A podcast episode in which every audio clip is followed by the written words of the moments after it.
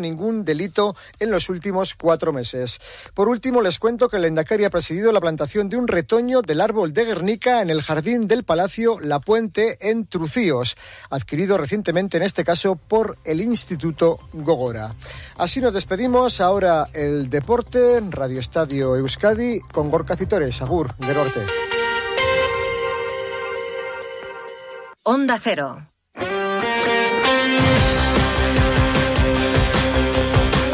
En Onda Cero, Radio Estadio Euskadi, con Gorka Acitores.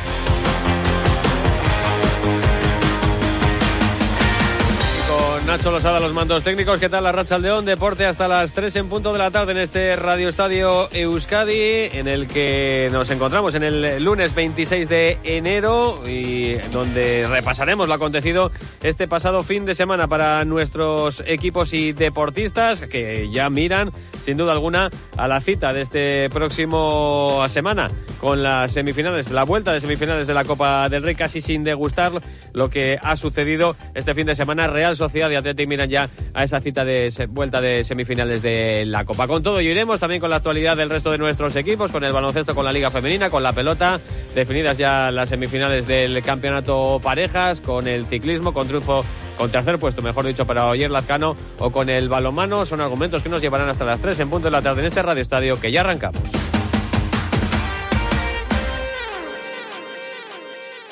El envío de Burfaxes ahora es mucho más cómodo, rápido y económico con notificados.com. Con notificados.com envíe Burfaxes a través de Internet cómodamente desde su ordenador, con la máxima seguridad y validez legal, 10 años de plazo para acuse de recibo y testimonio notarial de certificación de contenido. Notificados.com. Burfax online postal y electrónico.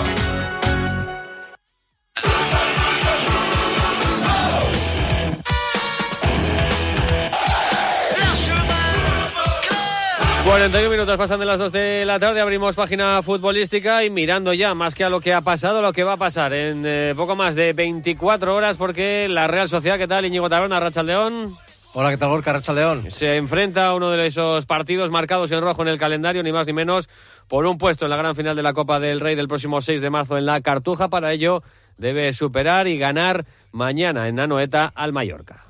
Sí, la Real es consciente de que mañana puede hacer historia logrando su clasificación para la final de la Copa del Rey cuatro años después. Una Real que apela al factor Anoeta para poder superar esta eliminatoria después de haber empatado a cero en el partido de semifinales en el encuentro disputado en Somes, Somois. Eso sí, de cara a poder lograr el pase, la Real deberá romper una racha negativa de seis partidos seguidos sin ganar en casa. Cinco de Liga, Betis, Alavés, Rayo, Osasuna y Villarreal. Hay que sumar el de Champions ante el Salzburgo. Hay que decir también que en las últimas tres ocasiones en las que el equipo realista ha llegado a una final copera, logró el pase jugando como visitante en el 87 ante el Atlético en Samamés, un año después ante el Real Madrid en el Bernabéu y en 2020 en la Anduba frente al Mirandés. Hace diez años la Real también jugó la vuelta de las semifinales de Copa en Anoeta frente al Barça, pero ese año fue eliminada por el conjunto culé. En lo puramente deportivo, el equipo se ha gritado esta mañana y ya tenemos convocatoria, donde destaca la presencia de Miquel Oyarzábal, después de la doble lesión sufrida eh, tras un golpe en el partido contra el Girona el pasado día 3. También están en la lista Zacarian y Torre, que acabaron con molestias el partido ante el Villarreal, por eso pidieron el cambio en ese partido. Causa baja Barrenechea, que ante el conjunto castellonense sufrió un tirón en la espalda. También son, siguen siendo baja por lesión el Ustondo, Oirozola, Ayen Muñoz y Carlos Fernández. Escuchamos Imanol argumentando por qué Oyarzabal está en la convocatoria. Bueno, mañana saldréis de dudas, pero ha entrado en convocatoria, eso ya es importante. Eh, bueno, eh, evidentemente lleva tiempo sin, sin jugar, pero lo que está claro es que eh, el Capi tiene ganas y cuando el Capi tiene ganas se saca fuerzas de, donde sea. Bueno, que ha recalcado que mañana el factor anueta, el factor afición, tiene que ser determinante, tiene que dar ese último empujón para que la Real supere la eliminatoria. Espero una vez más, porque yo al chofer le voy a decir que, intente ir por la Avenida Madrid, que haya o que exista el recibimiento que, se nos hizo el día del Mirandés, porque ahí también se empieza a ganar el partido y, luego no hay duda, eh, va a ser físico, va a ser táctico, va a ser mental, eh, va a ser de calidad, es que todo, pero como cualquier otro partido. Eh, espero que, bueno, el público esté como en las grandes citas con, con, nosotros, eso sí que es importante. Hoy ha dado el primer paso la bulchada. El otro día lo dije, que la bulchada es el motor de, de toda la afición, de todo el Reale. Eh, la bulchada está con nosotros. Eh, no hay duda de que mañana va a haber un ambientazo y ese ambientazo va a ser un plus para todos los jugadores. El equipo no llega tan mal, dice Manuel, como parece en los últimos resultados, sobre todo en Anoeta. Repetimos esa racha de seis partidos seguidos sin ganar como local. Es que no sirve nada todo lo que hemos hecho. Entonces, eh, en estos momentos el equipo llega, llega con unas ganas y con una ilusión tremenda, motivadísimos, sabiendo que nos jugamos eh, el pase a la final ante nuestra afición. Entonces, no existe todo lo que, todo lo que ha pasado últimamente, porque también eh, si solo te vas a quedar con los últimos cuatro o cinco partidos, pues igual, pues bueno, no, llega, no llegas tan bien, ¿no? Pero si te quedas con lo que ha hecho durante toda la temporada o en fases determinadas de Champions, pues dices, ¡buah! Eh, los vamos a pasar por encima. Pues no es ni una cosa ni otra. y es un partido totalmente diferente, tanto para, para ellos como para nosotros. Así que es, es mañana, en el día, en el día D, y bueno, y y como he dicho antes, lo que sí entiendo que es mucho más fácil con el calor y con el ambientazo de, que hemos solido vivir en noches especiales en el Real. Un Imanol que también se agarra a lo bien que lo está haciendo el equipo en los cinco años que lleva como técnico de la Real. No, es que por suerte, pues es que llevamos cinco años eh, jugando partidos muy, pero que muy importantes. Y, en esos momentos el equipo siempre ha respondido y siempre ha dado la cara. Eso no significa que mañana lo vayamos a hacer, pero es que eh, no. Eh, la verdad es que lo afrontamos de, igual manera que afrontamos en su día esos partidos clave, importantes que, ha habido en estos últimos cinco años. Entonces, eh, este equipo lo ha demostrado, eh, que, en esos momentos determinados, eh, donde muchas veces sí, y está bien, porque hay que tirar también de, corazón, pero también de, mental, pero no, no en cuanto a echarle más, de eso, sino eh, a saber jugarlo tácticamente. Y este equipo, en, ese sentido, ha demostrado las dos cosas. Esta mañana hemos conocido que el árbitro del encuentro será el extremeño Gil Manzano, mientras que Pizarro Gómez estará en el bar. Y estamos recibiendo vuestros votos. Os hemos pedido los dos mejores realistas en el partido del pasado viernes ante el Villarreal, sin contar los de hoy.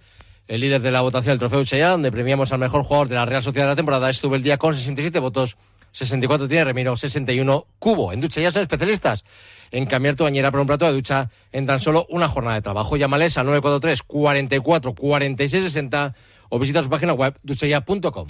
Gracias, Íñigo. Una Real que quiere centrarse en esa vuelta de semifinales de Copa y olvidar el traspiés el pasado viernes ante el Villarreal, esa derrota por un tanto a tres ante el submarino amarillo. Lo mismo quiere hacer, pasar página al Atlético y la derrota prácticamente idéntica, 3-1 en cuanto a los guarismos. Ayer en el Villamarina ante el Betis y centrarse en el partido de Copa del próximo jueves en la Catedral ante el Atlético de Madrid. Un partido el de ayer en el Villamarín donde Valverde apostó por su bloque de jugadores titulares, eh, bueno, pues teniendo en cuenta la importancia que tenía el poder haber logrado un triunfo y prácticamente eliminar de la ecuación al Betis, al que hubiera dejado a 13 puntos. Ahora son 7 los puntos que le separan de ese sexto, sexto clasificado el Betis por eh, el quinto puesto que tiene el Atlético un partido en el que todo lo que pudo salir mal salió incluso peor, con la lesión de Yuri Berchiche, el autogol del propio lateral de, de Zarauz, la autoexpulsión de Nico Williams antes del descanso, al que Cuadra Fernández le muestra una cartulina amarilla y eh, delante del colegiado eh, Balear, pues siguió aplaudiendo Nico Williams para ganarse esa roja, esa segunda amarilla y esa roja por la que tendrá que causar baja el próximo domingo ante el Fútbol Club Barcelona en San Mamés el Atlético que recibió dos, los dos primeros goles en sendos errores eh, defensivos en la primera parte, incluso con uno menos. Gorka Guruceta en la primera llegada, a la salida de un córner, marcó de cabeza para poner el 2-1 en el marcador. Incluso en la segunda parte, con inferioridad numérica, el equipo de Ernesto Valverde apretó e incluso Berenguer tuvo la ocasión de empatar el partido. Sin embargo, el tercer gol de Johnny Cardoso ya para el Betis sentenciaba el choque. Además, Vivian también vio la quinta amarilla que le eh, hará ser baja también frente al Fútbol Club Barcelona el próximo domingo en la Catedral. Y Ernesto Valverde sobre la expulsión, se había mediatizado al jugar toda la segunda parte con un jugador menos y por esa autoexpulsión de Nico Williams no quería fijarse demasiado en ello, sino que en su equipo no había dado el nivel. La primera, pues bueno, la primera es una jugada que yo creo que no era falta, pero bueno, el árbitro ha concedido la falta pues bueno, sabe, estamos jugando fuera de casa. Y la segunda, pues bueno, esa es la que tiene que evitar Nico. obviamente es algo que ya lo sabe, ya hemos hablado y está claro que son cuestiones a evitar. No me centraría yo en la expulsión. Es verdad que eso nos ha impedido a nosotros poder tener una, una reacción, porque al final es una desventaja de, de, un jugador, es importante además con un equipo como el Betis, pero la realidad es que hasta ese momento, 11 contra 11, ellos estaban siendo mejores que nosotros. Sin ser un partido con muchas ocasiones, pero sí se veía que nosotros teníamos pérdidas, que no llegábamos arriba, que no estábamos generando y que ellos, en cambio, pues bueno, nos habían hecho dos goles. Eh, en dos situaciones de contra y estaban un punto por encima de, de nosotros. Luego la expulsión, pues bueno, ya hacía mucho más difícil el partido.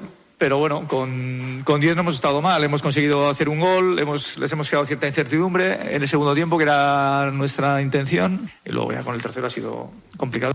Lo cierto es que la Atlética a domicilio está bajando muchos enteros en las últimas jornadas en Liga, las cinco últimas salidas ligueras no ha conseguido sumar ni una sola victoria, con tres empates y dos derrotas. Y reconocía que el técnico del Atlético, Ernesto Valverde, que a su equipo le está costando lejos de Samames. Que fuera de casa no estamos al mismo nivel, nuestro ritmo de juego no es, no es el que a nosotros nos interesa. Quizá en los otros equipos, los otros partidos, los rivales se nos metían muy atrás y era complicado.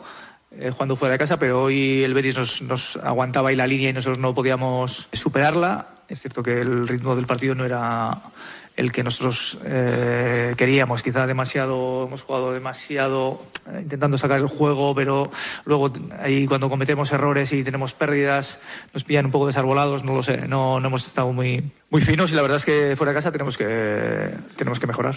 Y ahora hay que cambiar el chip y mirar ya la cita del jueves. Eh, Copa del Rey, vuelta de semifinales con el favorable 0-1. Ese sí se ganó y era importante ganarlo en el Metropolitano frente al Atlético de Madrid a domicilio en el partido de ida.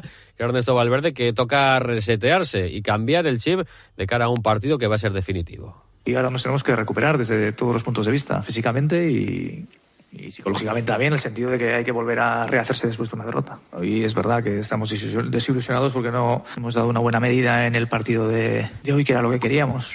Pero bueno, también es verdad que somos un equipo eh, así, que tenemos muy buenas cosas y otras cosas no, no tan buenas que lógicamente tenemos que mejorar eh, ahora sí somos los quintos en la clasificación y hay que verlo desde el punto de vista positivo de que hacemos muchas cosas bien y que a veces, pues bueno, que tenemos que estar muy finos para conseguirlas. Tan finos como queremos estar el jueves. Evidentemente el jueves es una posibilidad única, el pase a una final. Jugamos contra un rival de envergadura y nos lo jugamos todo ese día. Estaremos preparados para ello. Pues de cara a la cita del jueves, ha entrenado el equipo rojo y blanco esta mañana puerta cerrada en Lezama. Los titulares han tenido sesión de recuperación.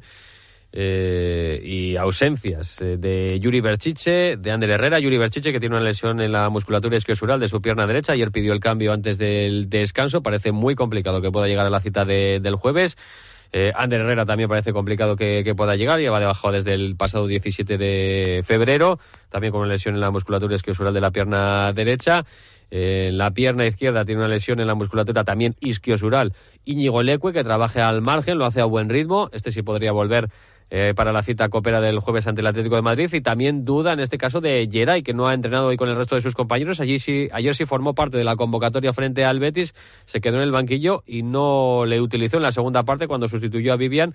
Eh, dando entrada a Vesga y poniendo a Dani García de central Ernesto Valverde porque tiene un esguince. El central de vizcaíno, Geray, que le hace ser duda para el partido del eh, jueves ante el Atlético de Madrid. El domingo serán bajas, ya lo saben, Vivian por acumulación de cartulinas amarillas y Nico Williams, a no ser que haya recurso y le quiten la primera amarilla por esa expulsión, esa roja que vio en la jornada de ayer eh, frente al Fútbol Club Barcelona el próximo domingo. Mañana nueva sesión de trabajo para el Atlético a las 11 a puerta cerrada en Lezama.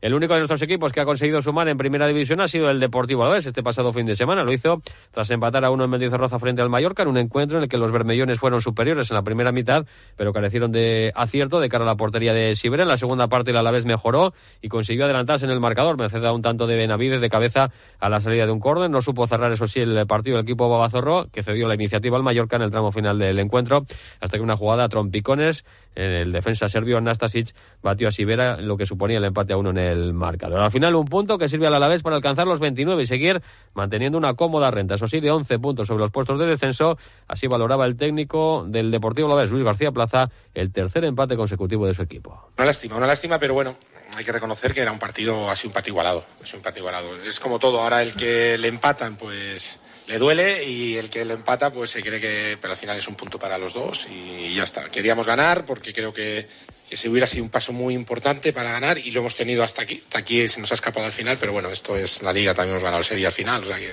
bueno, hay que, hay que seguir. Ha sido un partido muy disputado, muy disputado en el que ha podido ganar cualquiera cualquiera de los dos y, y, bueno, pues al final un punto para cada uno que nos permite seguir sumando. ¿no? Hay, que, hay que verlo así. Si hubiéramos ido de otra manera, yo que sé, que termina media hora y vamos empate y nadie logra marcar, pues dices, bueno, pues un punto más. Pues a veces te quedas sin sabor de, de, de, de, que se dan dos puntos en el, casi en el descuento. Un Luis García Plaza que, por cierto, fue expulsado por doble amarilla en el descuento. El técnico madrileño asumía la primera cartulina por protestas al colegiado, pero no la segunda. La primera es justa, porque le digo que es falta cuando no es falta, pero bueno, eso es normal. Y la segunda me dice que porque me encaro con el banquillo rival. No lo he hecho. Os juro por mis hijos que no lo he hecho. Me dice que lo ha visto así, pues ya está, no pasa nada, hay que aceptarlo y ya está, pero no, y menos con Javier. Javier le tengo un aprecio muy grande al entrenador del Mallorca, entonces, no, bueno, pues lo ha debido ver así, pero no, de verdad que no me he encarado ni he hecho nada. Después cuando me han expulsado, sí he dicho algo al cuarto, pero cuando ya estoy expulsado, hasta la segunda tarjeta no, la severa no, hemos estado hablando ahora tranquilamente el árbitro y yo le digo, tenéis que ver, tenéis que pulsarnos por más, por más. La primera viene sin mamonestas y tienes toda la razón del mundo. Pero la segunda no, te digo nada, nada que para que yo me tenga que ir de un campo y, perderme un partido. Si te sigo protestando, pero me he girado y, no nada, no es, y, me ha dicho, y me ha dicho que es por encararme con el equipo. Y no es así, de verdad que no es así. Se lo he contado a Jair y dice, ¿cómo? Así la nación dice, ¿cómo? Bueno, pues ya está, hay que aceptarlo y no hay más. Bueno, pues el Alaves que descansa hoy también lo hará en la jornada de mañana. Hasta el miércoles no volverá al trabajo ya que va a cerrar la próxima jornada el lunes en el Sadar ante Osasuna. En segunda división, jornada 28 de Liga que nos dejaba el empate anoche del Amorebieta en el Lezama frente al Albacete, rival directo también en la lucha por evitar los puestos de, descenso. Un Amorebieta al que no tuvo fortuna en el día de ayer el conjunto de Jandro. Eh, se metía un gol en propia puerta Bustinza para el 0-1 para el Albacete. Hasta dos balones a la madera estrelló el conjunto vizcaíno, primero Morcillo y después eh, Josué Dorrio. Y al final conseguía Iker Unzueta al tanto del empate, siguió apretando la Morevieta, pero no llegó la remontada y así valoraba Jandro, el técnico de los azules, el empate. Un punto no sabe a poco, creo que merecimos algo más, pero bueno, tienes que acertar. La segunda parte estuvimos, estuvimos, estuvimos cerca, cerca, cerca. No acertamos y nos llevamos un punto que cuando no se puede ganar, pues un puntito que te llevas. Para nosotros, al nivel de clasificación es insuficiente, pero es la tercera semana consecutiva puntuando. La reacción del equipo hoy ha sido muy buena. Vi a un equipo que mentalmente lo veo muy fuerte, jugamos bien al fútbol, una pena. No les puedo pedir más porque lo han dado todo, han estado bien, han competido bien, hemos merecido ganar. La línea a seguir. Sigue con 21 puntos en el puesto último de la clasificación de segunda división y a 9 puntos ahora mismo de la salvación a expensas de lo que haga esta noche el Huesca en Andúa frente al Mirandes. En puntito para la Morevieta y derrota y dolorosa Íñigo para la Sociedad Deportiva Ibar. Y es que el conjunto armero hizo un buen partido de Gorka, mereció los tres puntos, se adelantó en el marcador 2-0, pero vio cómo le remontaba el conjunto catalán en el tiempo de prolongación. Se había adelantado de Eibar, como decimos, con goles de Bautista y Perú Coin. En el 77 de penalti hacía el, el español el 2-1, en el 97 el empate a 2, en el 99 el 2-2 definitivo. Josep Echeverría hacía la siguiente lectura de la derrota de su equipo. Creo que, a pesar de que, de que en esos últimos minutos se nos ha ido el partido y no es que no lo hayamos ganado, lo hemos perdido, eh, es un golpe duro, pero repito, eh, no podemos caer en, en, el, en, el, dramatismo porque desgraciadamente para hoy, para nosotros hoy, este tipo de cosas pasan. El tema es cómo reaccionas y el cómo reaccionar está en, nuestras manos. Si el equipo es capaz de jugar eh, de aquí a final de temporada a este nivel, esto no va a volver a pasar. El Eibar, que es tercero ahora con 46 puntos, a cuatro del líder, precisamente a su rival, el próximo domingo, el Leganés, en Butarque. Gracias, Íñigo. Y cerramos la información del fútbol con la Euskal Selesio ya, que está de vuelta y que jugará partido amistoso el sábado 23 de marzo, aprovechando el parón por los compromisos de las elecciones en la primera división a las 8 de la tarde en San Mamés y frente a la Uruguay de Marcielo Bensa.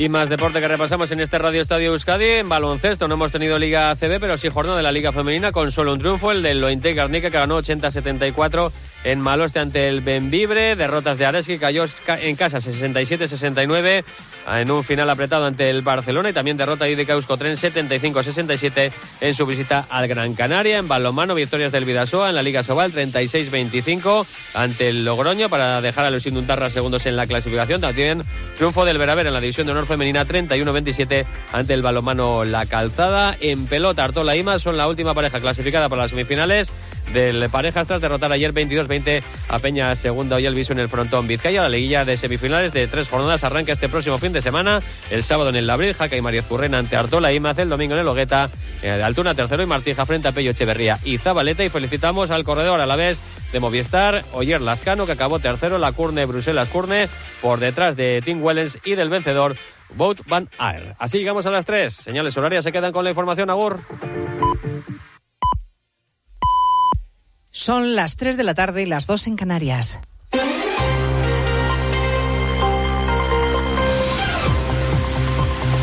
Noticias en Onda Cero. Buenas tardes, resumimos en tres minutos la actualidad de este lunes que les venimos contando desde las 12 en Noticias Mediodía, empezando por la situación en el Partido Socialista que quiere solucionar cuanto antes el feo asunto del caso Coldo, que como saben ha salpicado a José Luis Ábalos. Este fin de semana, distintos cargos del Partido Socialista han ido invitándole sutilmente a dejar el escaño en el Congreso y hoy, tras la ejecutiva del partido, ha sido la portavoz Esther Peña la que ha puesto voz a la exigencia y al plazo que le dan para marcharse, que son 24 horas. La comisión Ejecutiva Federal considera que sí existe una responsabilidad política. Por ello, esperamos que la entrega del acta se produzca en las próximas 24 horas y así se lo hemos comunicado. Lo cierto es que si en 24 horas sigue en su escaño, el diputado Ábalos va a presidir el miércoles una comisión precisamente sobre corrupción, una imagen poco favorable para el Partido Socialista cuya estrategia ahora mismo pasa porque Ábalos haga de cortafuegos y por poner en marcha el ventilador proponiendo una comisión de investigación en el Congreso que tire de la manta sobre otro caso que ya fue archivado, el del hermano de Díaz Ayuso.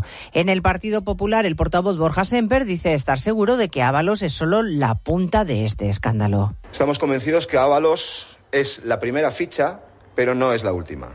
Hemos tardado cuatro años en conocer esta trama que supera los 52 millones de euros de adjudicaciones irregulares con mordidas y comisiones, mientras morían 100.000 españoles y no podíamos enterrar a nuestros familiares. En Valencia se sigue investigando la causa del incendio de Campanar. Se ha decretado el secreto de las actuaciones, aunque parece que podría tratarse de un cortocircuito. Los agentes de la Policía Científica que esta mañana han inspeccionado el piso en el que se inició el incendio habrían hallado indicios de un fallo eléctrico. Mientras tanto, las familias que perdieron su casa empiezan hoy mismo a trasladarse al edificio que el ayuntamiento ha puesto a su disposición en el barrio de Safanar.